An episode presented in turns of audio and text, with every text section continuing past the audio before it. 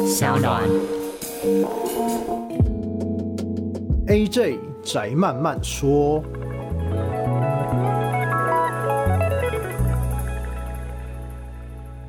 Hello，大家好，我是 AJ，欢迎来到宅慢慢说。那今天是六月九号。那今天呢是一个 podcast 的特别集哦，因为今天刚好发生了一个很重大的新闻，那我就呃特别先把这次新闻的部分提前先试出。那下一周三呢，下周三还是会有我们宅慢慢说的完整集数，那也包含今天会提到的内容。大家有兴趣的话，记得准时收听我们的宅慢慢说。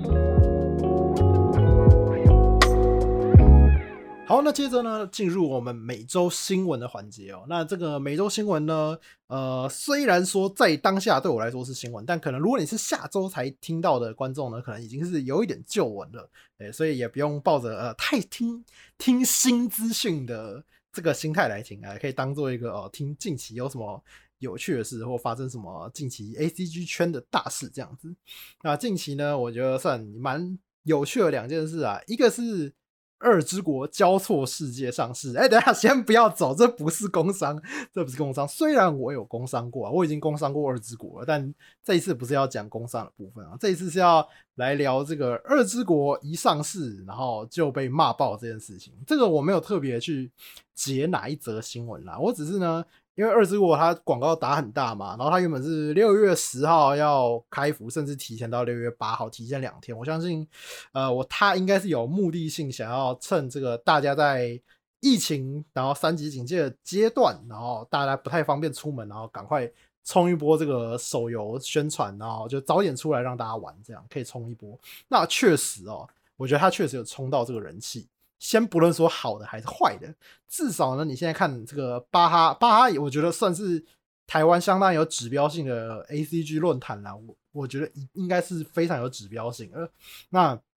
他昨日的哈拉版的人气呢，可是有三十万呢，那屌甩了第二名两倍，几乎快两倍啊。第二名是弹射世界，哎呦，超过两倍，超过两倍。第二名是弹射世界，也是近期非常非常红的手游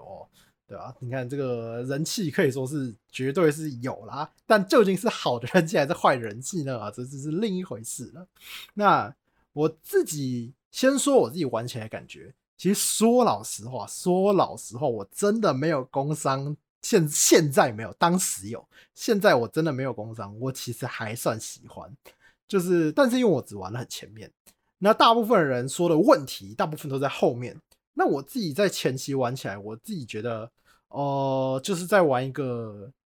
呃，画面真的蛮漂亮的单机 RPG。那它的故事的感觉也算是，啊、呃，现在常看动画的人都很能马上就能熟悉的感觉，就是就是 SAO 嘛。然后它这个这个 SAO 可能又带一点，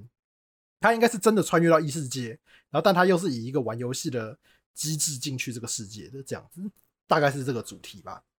然后，所以其实以现代的常看动画的观众来说，这是很容易带入的一个主题。那加上他的人物画面真的非常漂亮，然后所以我就选了法师。他其实根本是枪兵，好吧，哪是法师？然后他又花泽香菜配音的香到不行。我光是前面玩那个捏人就玩了四十多分钟吧，在那边想我这个要什么头发颜色、什么发型、眼睛这些的。然后进去他的动画啊，我觉得跑得不错，而且因为他的配乐是久石让，所以他的配乐是真的很好听。我是少数会戴着耳机，然后玩玩手游听，为了听配乐这样子，所以这款我觉得它真的是在美术上跟音乐上真的是一等一的优秀啊，真的是优秀。那其实你要说它是吉卜力工作室操刀算正确，嗯，我觉得算现在可能只算只有算是原设定吧，就是它的原本的这个美术的设定，然后还有这个人设啊这方面的。的的资源还是有的，然后但其他的动画制作，我记得是 Level Five 这间制作公司，所以吉普力比较偏向一些前置企划的作业，那偏制作面的动画啊等等的，应该就已经是到这个别间公司去了。所以，但是你要说它是吉普力风格，这个是没有错的，它确实还是吉普力风格没错啊，因为这些前置作业都还是交由吉普力制作的，它它还是。要挂的这个名字没错，不过其实我们应该都要有心理准备，就是 如果一个游戏不断的主打它的美术，不断主打它的音乐，它可能就有点问题了，就代表说它其他部分可能没那么优秀。那其实我玩起来觉得不错的点，就是我当下真的是蛮进入状况，在玩这个故事剧情的，因为很多人都在靠腰说剧情那个不能跳，全自动的游戏，但剧情不能跳，然后又不能自动讲话，这样就不能自动跟角色对对白跳，就是 auto 这样子。那很多人抱怨，但我我我是处于一个哦，我本来就在看对话，所以我就一个一个点。那可能刚好这一个 point，就他刚好这个对大家来说几乎是缺点的问题就没有打到我，所以我其实玩到现在十五等，我都还是觉得蛮好玩的，我都还沉浸在这个状况。然后很多人就说这个社群系统很废。然后我 我我刚好又觉得哦，可以帮他拍照，有滤镜，好香哦！因为我觉得他这个角色好香，好可爱。然后我甚至很想要帮他弄他的时装什么的，所以我当下就是至少目前似乎能玩得很开心。不过呢，我当然还是确实有去翻他的问题所在，因为我就是一个充满这个好奇心，想要了解各种状况的人哦。所以虽然我自己觉得还不错，但我会去理解到底他的问题出在哪。然后最后发现呢，他好像差不多到二十二十六等、二十七等左右吧，好像是二七等左右。我今天看这个我们家蛋蛋哥的影片，说好像是二七等开始，你会遇到这个游戏的难度超级大幅提升。然后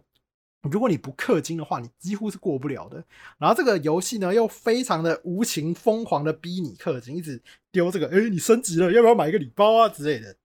哎、这种东西到处都是，啊，确实是蛮烦人的。那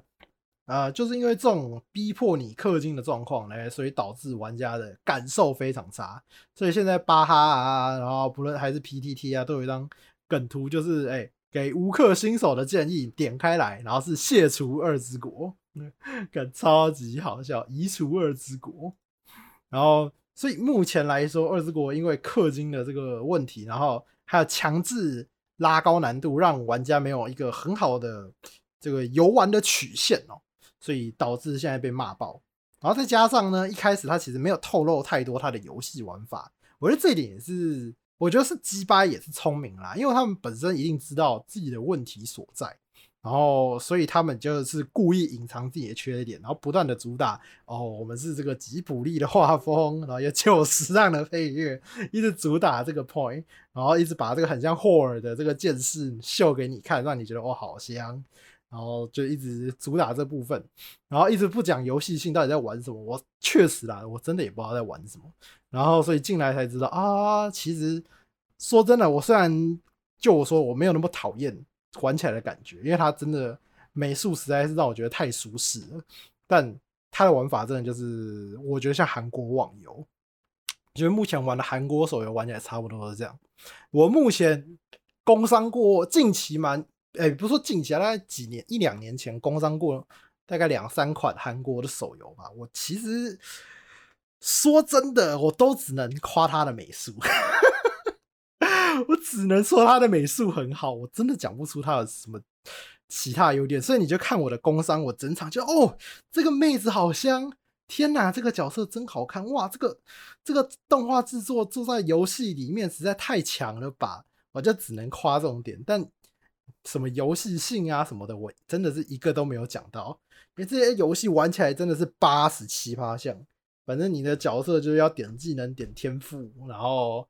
然后装备要升级，什么八八八，就是基本上的那些韩国网游的那一套重新搬到手游上。然后韩国以前他们就是非常大量的复制网游，所以玩起来千篇一律。我觉得从以前开始，我觉我自己的感觉啦，我觉得韩国就是一个对于量产某一个东西是非常强的。像像大家都会说，中国很善于呃复制你的。东西就他可能会简单来讲，他可能是山寨你的东西，山，例如说像啊、呃、原神，他可能取了这个旷野之息的精华所在，然后还有一些日系手游的这个 RPG 炼成的精华所在，然后合成一个游戏，然后变成原神这样子。那他就是很会复制你的东西，然后取其精华。然后韩国我觉得很像是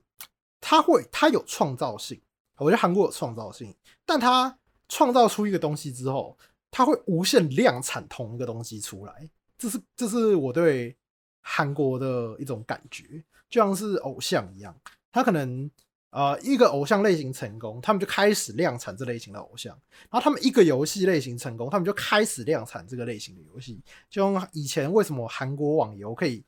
这么的泛滥，然后每一款玩起来干好像都真的差不多，所以我最终觉得，我觉得其实你玩过。一款大概就等于玩过大概二十款网游了。你玩过 RO，你差不多跟其就玩过其他的也差不多。玩过天堂，你也玩过其他的了，差不多都是千篇一律。然后它这个模式最后又演进到手游身上，但是它手游我觉得最大的问题是它还是沿用了网游，呃，它以前网游的那些概念玩法重新加进来，然后只是变成在手游上。虽然啦，我觉得玩起来这个画面体验感真的是不错，而且真的。其实我当下有一个另一个感觉，就是我真希望这款游戏是魔兽世界，因为它给我的那个感觉就是，哇，你真的可以在手机游玩上，然后看到这个地图上真的很多其他玩家，然后风景很漂亮，然后可以去打副本什么的。我当时还真希望这个游戏是魔兽世界啊！当然，如果魔兽世界那么复杂游戏做成手游，肯定也是要简化，肯定也会变得不好玩了。这只是一个。小小的随意想象，没有太详细的去想这件事情。那我觉得最后最终这个二之国还是成为了一个标准韩国网游。虽然拿的它是日本的皮，但它实质上是一间韩国公司。那其实这间公司，我记得我忘记叫怎么念了，Net Net Netmarble 还是怎么念？它之前有出另一款游戏是七大罪的手游。那我觉得这间公司的。在画面上制作能力真的是一等一的优秀。当时七大罪那个游戏的画面，我看完我也觉得，这大概是我 最近看过最屌的一个游戏的动画了。就是它游戏里面全部用三 D 重新重新做了这个七大罪本身的这个原本的动画剧情，这样子重新还原，用它的三 D 建模去做，而且做的效果相当的不错。然后，所以我就觉得这间公司在美术能力上非常优秀，但是他们在游戏性上真的是。我不能讲零分啦，但就是就是一个及格水准的感觉，我自己的感觉。然后所以那个二之国，我当时其实 看到是这家做的时候，我对游戏性就没有抱太大的期待。哎，所以最终的结果呢，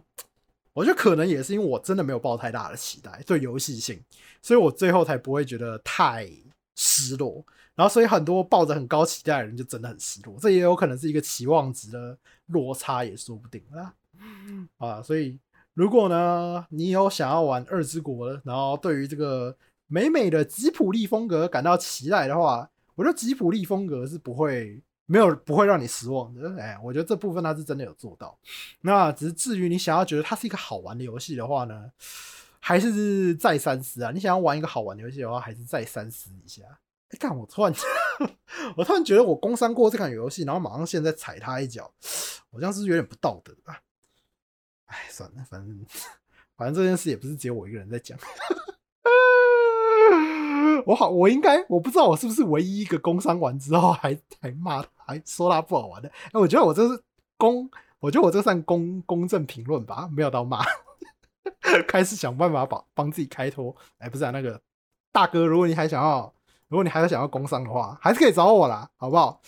我已经算是好话讲的 非常的这个。踏实，也真心觉得有这些地方不错的。哎、如果二之国想要找我工商，哎、还是千万不要吝啬，不要觉得哎呀，AJ 好坏话讲我坏话，千万不要，好不好？我们还是可以很友好的，谢谢。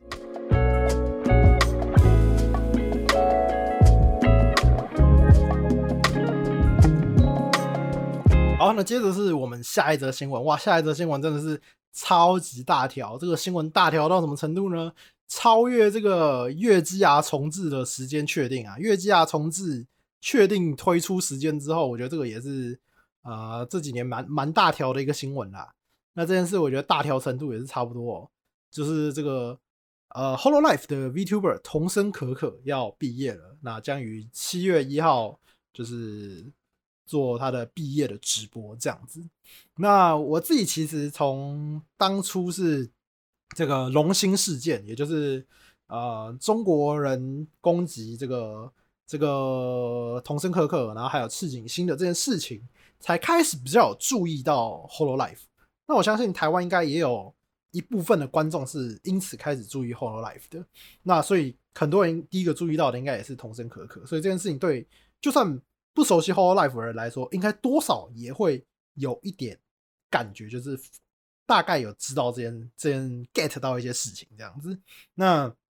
呃，我自己差不多是从大概前几个月，应该一两个月前吧，我一开始是。莫名的喜欢上大空铆这个也是 Hollow Life 的 VTuber。当时喜欢大空铆是从 PTT 的这个大家很多在开串，就是在讨论这个，呃，好像是这个船长他用大空铆的推特，然后发一些很女性向、女性化的一些发言跟照片。然后因为大空铆本身是一个比较男性气质。的路线的一个 VTuber，然后他发一些比较哎很可爱的图片啊，然后比较女性化的发言啊，然后就做了一个一系列的推特发言，然后这个系列就被大家称为这个メスバル。那メス就是呃雌性的意思，雌性的动物的意思， 那就是母的雌的，然后斯巴鲁就是大空铆的铆，然后所以他把メス跟斯巴鲁合在一起变メスバル，就是母铆。所以我当时被这个母铆的这个系列的贴文，这个算是有一点煞到，因为它这个突然的转变，有一种 doki doki 的 feel，然后所以我就开始关注大空铆，然后觉得它这个皮真香，然后 诶后来呢开始发现大空铆是一个声音跟我想象中落差有一点点有一点点大的一个 VTuber，它声音比较难以形容哎，要说它是鸭子好像也是可以。对，总之，但是呢，他这个鸭子声线呢，这个听久了、习惯了之后，又开始觉得还蛮特别的。然后有时候的这个反差萌就很打到人，所以我就开始发现，完了，我原本只是想说，我只是稍微关注大空铆的图，然后最后我发现，抱歉，我已经只我只能承认，我现在还蛮喜欢大空帽的。然后就开始看 VTuber，从大空帽开始，然后后来呢，有一次。呃，因为我会看一些烤肉的影片，相信大家一开始都看烤肉影片了。虽然我后来都是直接就是他们有开台，我就会挂着随便看。然后，但是通常想要理解一些比较日文比较复杂一点的内容，我还是会看烤肉影片。然后有一次呢，我就注意看了一部，就是呃桐生可可的迷音时间。那他的这个这个迷音的时间呢，他就会找这个其他的 Hololive 的成员跟他们跟他一起直播这样。然后有一次就是因为。有大空铆的迷音的这个，他他跟这个桐生可可联动，然后所以我就特别去看大空铆跟童生可可联动的这一集。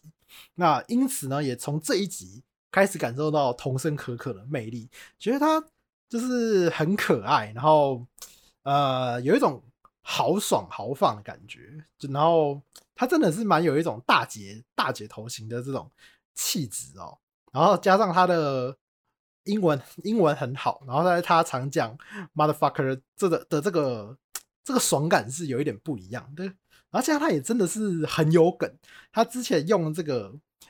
鸭骨做成的这个，就他们的制作人鸭骨，然后做成 可以发声音的这个这个我不知道什么东西耶，反正他可以用鸭骨类似初音的这个，把他的声音一个一个拼出来，然后让他讲一些话，可以让。让亚古骂 fuck you，或者是 motherfucker 之类的，或是截取他一些对话，然后他用那个装置，用的应该是网页吧，或者是一个软体，然后来跟他自己做互动，然后来看一些迷音。我看到那一集，我真是笑到翻掉啊、所以我从此之后呢，也算是蛮关注到童声可可。然后，但是最让我觉得，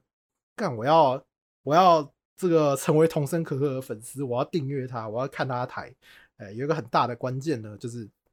有一次有那个应该我我不确定是 S C 应该是 S C 吧，就有有问童声可可说，啊如果能复活一个人，你想要复活谁？然后他讲了一个名字，我非常的惊讶，那就是金敏。金敏是一个我非常喜欢的日本动画导演，但他也算是英年早逝啊，他四十应该五十出头就就过世了，非常的以以。就是现代人的年纪来说，其实是非常年轻就过世了。那他当时还有作品还没有做完，做到一半就走了。那他是一个真的是不可多得的动画导演哦。他这个你不要觉得动画导演可能，呃，他可能就只是在这个圈子有一席之地而已，并没有。他在呃电影业界也是享誉盛名的。这个克里斯多夫诺兰就是全面启动的导演，他的作品也是深受他的启发。然后还有像是这个以前蛮有名的一部电影叫《黑天鹅》，也是受了这个呃他的《蓝色恐惧》这部电影有很大的影响，所以他是一个非常厉害、非常有名的导演哦。那童生可可一讲出这个人名，整个是让我觉得这个人，这个这个这个人真是太有品味了，讲出这么好的一个回答。然后，当然，这很大的一部分是私心，哎，喜欢这种东西，本来就这样，很很多的私心在里面，所以我才开始订阅童生可可，然后开始会在他开台的时候，然后去追他的台这样子，然后也觉得虽然有时候听不懂他在讲什么，因为我日文终究是没那么好，但听他这个蛮清脆的讲话语气，然后很豪爽的感觉，听起来也很快乐，所以我确实也在近期是蛮喜欢童声可可的，所以在今天看到。这个童声可可要毕业的消息，我是真的是蛮震惊的，因为其实是我觉得没有太大的迹象，因为其实他前一阵子也才刚出新一而已，然后加上他最近的联动啊什么的也都很很正常，甚至因为之前的呃我我自己的感觉啦，因为之前的龙心事件可能造成了呃可能不想要 Hololive 这边可能不希望他跟 EN 这边做联动。我自己在我自己的通灵，我自己的通灵是这样觉得，所以我觉得他应该是呃 Hollife 有刻意不让他跟 EN 这边做联动，但他前阵子才跟这个 Kelly 做过联动而已，所以这个时候也让我觉得说，哦，他们当大概，我觉得 Hollife 大概已经开始从这个龙心事件的呃的这个问题中开始走出来，他们也走出这个像他们。呃 Hollife 也是全面退出了中国市场的，然后他们现在 EN 也发展很好，然后又发展了这个印度的，诶，是印尼还是印度？IN，对不起，我我的英文真烂。好，反正他们也有发展发展别区的这个这个这个 VTuber 这样子，所以就感觉到他们呃开始在拓展他们市场，然后也开始放弃中国市场的部分，所以我觉得。呃，应该是稳定下来，没错。然后，所以这个童生可可的毕业，才真的是让人觉得错愕。他，我虽然有一些人说，哦，这个呃，感觉呃，迟早会发生啊之类的，但我自己的感觉啦，就是我自己的感觉是没有迹象的，因为我这一阵子都有在看，所以会觉得说，才联动过，然后才换过新衣，突然。这个呃，下个月初就要毕业了，是真的蛮突然的啊！我今天早上看到这个新闻，原本还半梦半醒的，原本想说还要再睡一下，稍微滑一下手机讯息，一点开来看，我操，是什么东西啊？我直接吓醒，直接睡不回去，对吧？嗯，那其实当时我自己就有讲过，就是关于龙心事件这件事情，我之前有在我的游戏频道也有 Podcast 节目有讲这一期哦。那其实我当时的。对这件事情的想法就是觉得 Whole Life 应该也许不能近期就成就做到这件事情，但我觉得他们至少要慢慢的退出中国市场。呃，我并不是觉得中国市场不能做中国市场好坏坏这件事情，而是呃以一个要有他的旗下有非常多的直播的艺人需要做呃长期的这个跟大家聊天啊口语的直播，甚至玩游戏，那其实很容易。你没办法确定谁会踩到中国的雷点，因为中国的雷点很多，这个相信大家都可以理解这件事，大家都知道。那你可能今天你只是玩游戏，但这款游戏的制作人可能有啊、支持台湾是一国之类的，他可能有过这种发言。那你玩这个游戏，你可能也变台独，你但是你可能在玩的这个 VTuber 根本不知道，然后你就被。啊，被这个中国粉丝攻击，哎，也说不定。那所以我觉得各个地方你都有可能踩到中国的雷点哦。啊，简单来说就是我们人生有三个阶段，一个是出生，哎，最后是死亡。那中间呢是辱华，就是你迟早会辱华的。就你不论是哪一国的艺人，你只要是非中，哎，不对哦，其实你是中国人，你是中国人，其实也很可能会辱华啦。其实也不是只有非中国人。哎其实蛮多中国人也不小心辱华的，要不辱华好像真的是有点难了。对啊，所以更何况是 Hololive 这样长期要实况、要聊天、要跟观众互动对，你可能就算你把台湾变成禁剧，你也还是可能不小心在某个地方踩到中国雷点。加上呃，这个中国伟大的党也是朝令夕改，朝令夕改。今天可能对你的这些日本来的 Hololive 是这个态度，然后可能过一阵子是另一个态度，那你可能会很立即的造成你公司亏损。那其实，虽然你要说，通常进中国这个市场赚钱，就算你是被骂着出来，你通常应该也是赚的不错了，然后才出来，通常是这样。所以我相信，大部分进中国市场有逛一圈再出来的人都没有亏到，甚至是被骂出来的，应该都没有亏到。但是，因为其实经营呃直播，经营这些不论是 YouTuber 直播这类网红哦。其实要非常认真的去维持这些直播直播主、实况主，然后网红 YouTuber 的 SEN 值，就是这些人的 SEN 值很重要。SEN 值是一个比较笼统一点的说法，因为它是这个 COC 这个 TRPG 的游戏的一个值。简单来讲，有点像是维呃维护他的心灵健康，心灵健康。因为如果你今天公司长期在呃中国工作的话，那呃，你的其他的艺人可能会受到影响，可能会有压力，可能会怕说，我今天会不会今天 A 受到影响，会不会中国粉丝烧完 A 再来烧我？我可能会突然莫名也被烧，然后或者 C 突然莫名被烧，就是其他的人也都会一起产生一些压力在，我相信一定会有的。那要降低这些，我觉得虽然进去这个市场能赚钱，但也可能会。造成你整间公司的艺人集体压力上升，那我觉得这其实也是一个偏危险的一件事情，至少以我的看法是这样子啊。所以我觉得 Hololive 不论是什么情形，它都应该要全面退出中国市场才是一个比较好的选择。那所以目前看下来，其实我觉得蛮意外的哦，它很快就把这个跟中国市场切割干净了。不论是在这个 HoloCN，就是他们原本有 CN 部门，就是中国部门的部分。还是说，原本有在啊、B 站有频道的一些 Holo Life 的成员，也都很快速的就撤出了。我觉得以我的角度啦，算是都蛮快速的就就搞定这件事情。整体上我觉得算是真的蛮快的，因为我原本以为这件事情大概会要到他们应该是有跟 B 站签一些合约，然后要慢慢的退出这个市场。我猜他们可能是赔了违约金，或者是他们有谈好，就是。怎么样？然后最后就退出也说不定。那至少快速的退出，我觉得这件事都好事。加上近期的迹象，看得出来，Hololive 目前应该是跟中国做了蛮大量的切割了。那所以我觉得目前来看都是好的状况。所以这个时候，呃，童生可可毕业跟中国是有直接的关系的嘛？其实大家最主要都在讨论这个，跟中国有直接关系吗？我其实自己觉得，呃，应该说是童生可可个人的想法。我自己感觉，嗯，因为公以公司的角度来说，你现在好不容易跟中国都切割好了，然后还有就是，呃，童生可可是他们公司 SC 一直维持在顶尖的这个 VTuber，简单来讲，他是公司的台柱之一。这个时候，在你失去了中国的这个。资金以后，你还要砍掉自己手上的这个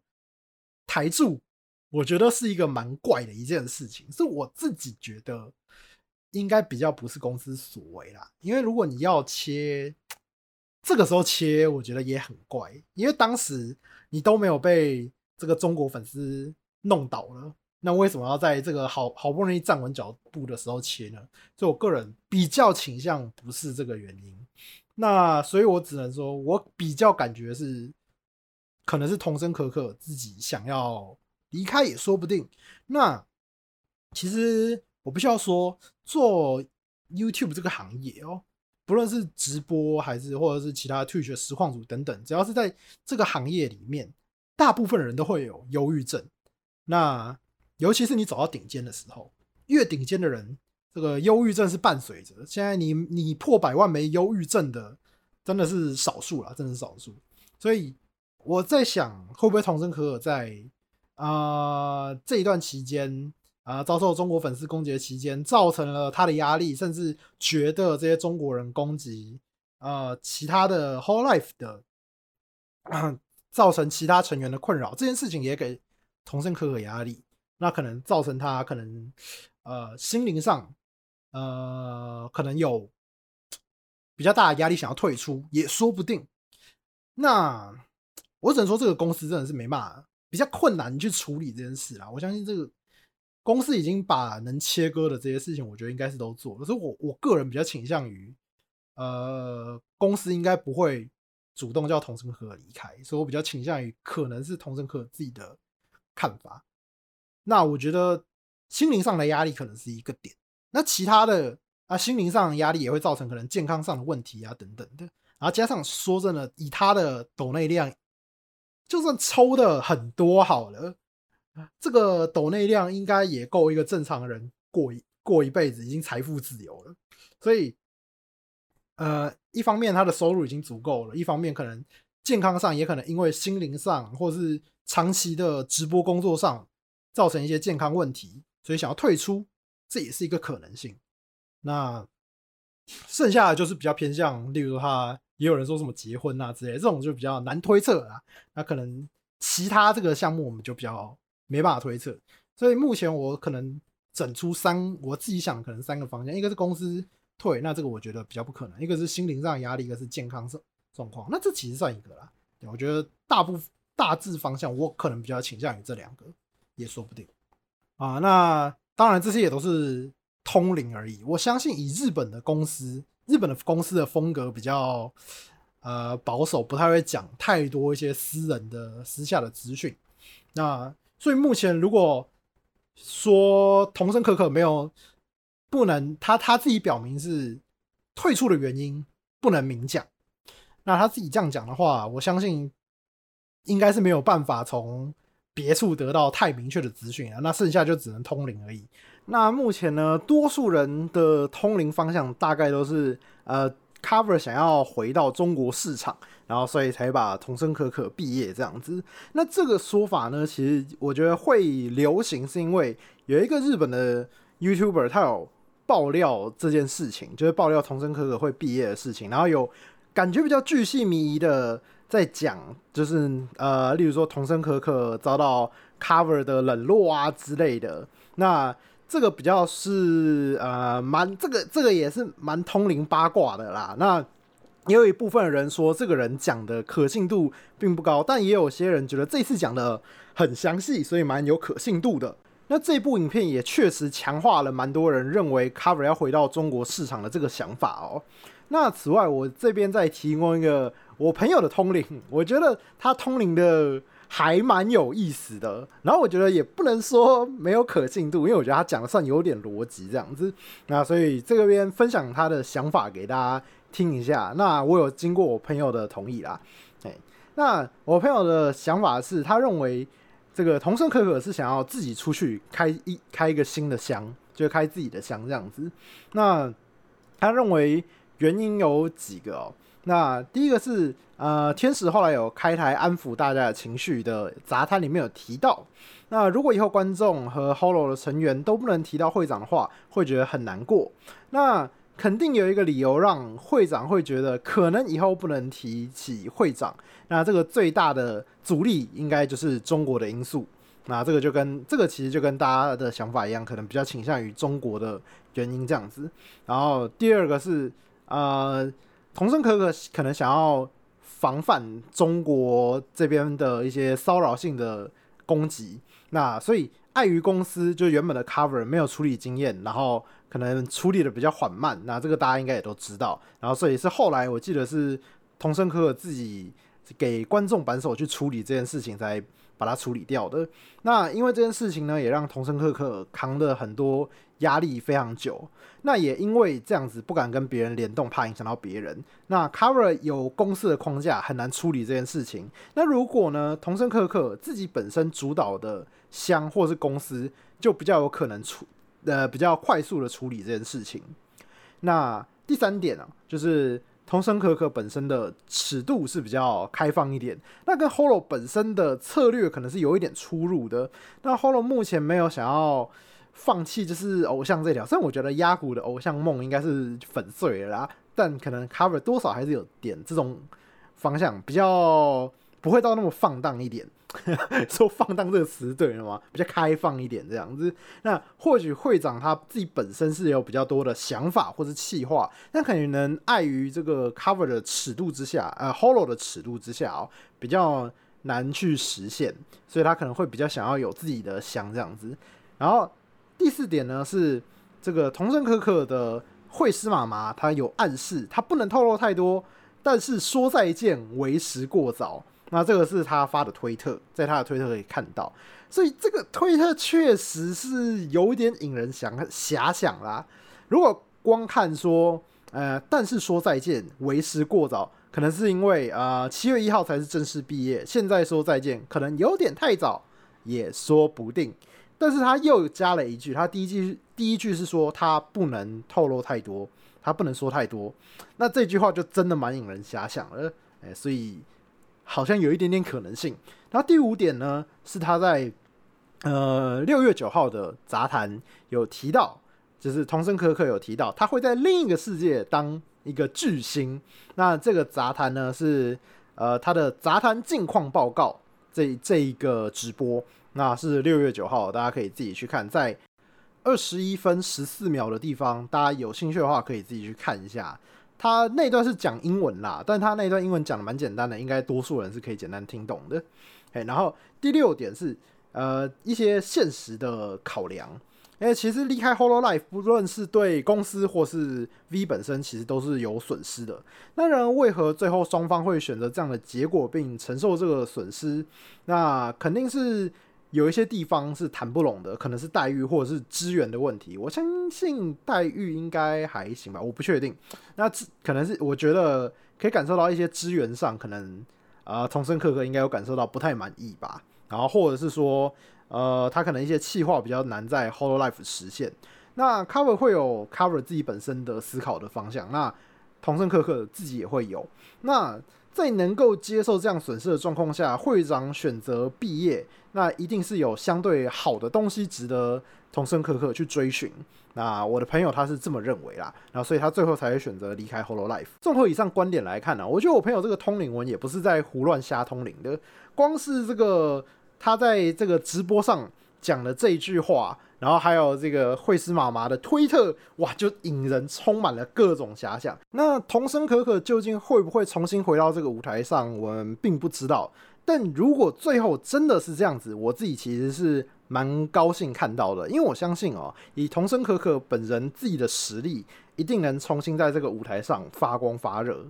好，那以上呢就是这个我们近期的新闻。那大家如果有兴趣的话，最近还有什么有趣的新闻，或者你觉得大事件，哎，我没有聊到的，你也可以分享给我。那我有有空的话，或者是那个时间没什么大讯大消息，我需要找一点比较旧一点点的消息来讲的话，你也可以，哎，我也会拿你的一些可能你推荐的一些一些消息，我来一起放在下一期节目聊聊看，这样子。好，那我们这一次哦，因为刚好遇到比较大的新闻，我想要想说我。刚好这一集要录，我就提前试出，所以这一次算是一个我们宅慢慢说的 podcast 的一个呃、特别集，特别集数，小小的特别集数。那之后呢，下周会有我们的完整集数啊，前面的内容都一样啊，大家，所以下一次不要突然觉得，呃、欸，你是不是讲重复的内容啊？没有，这个本来就是下周的内容，提前拿出来讲而已，算是我们一个暖身预告，哎、大家记得再听我们下周的宅漫慢说。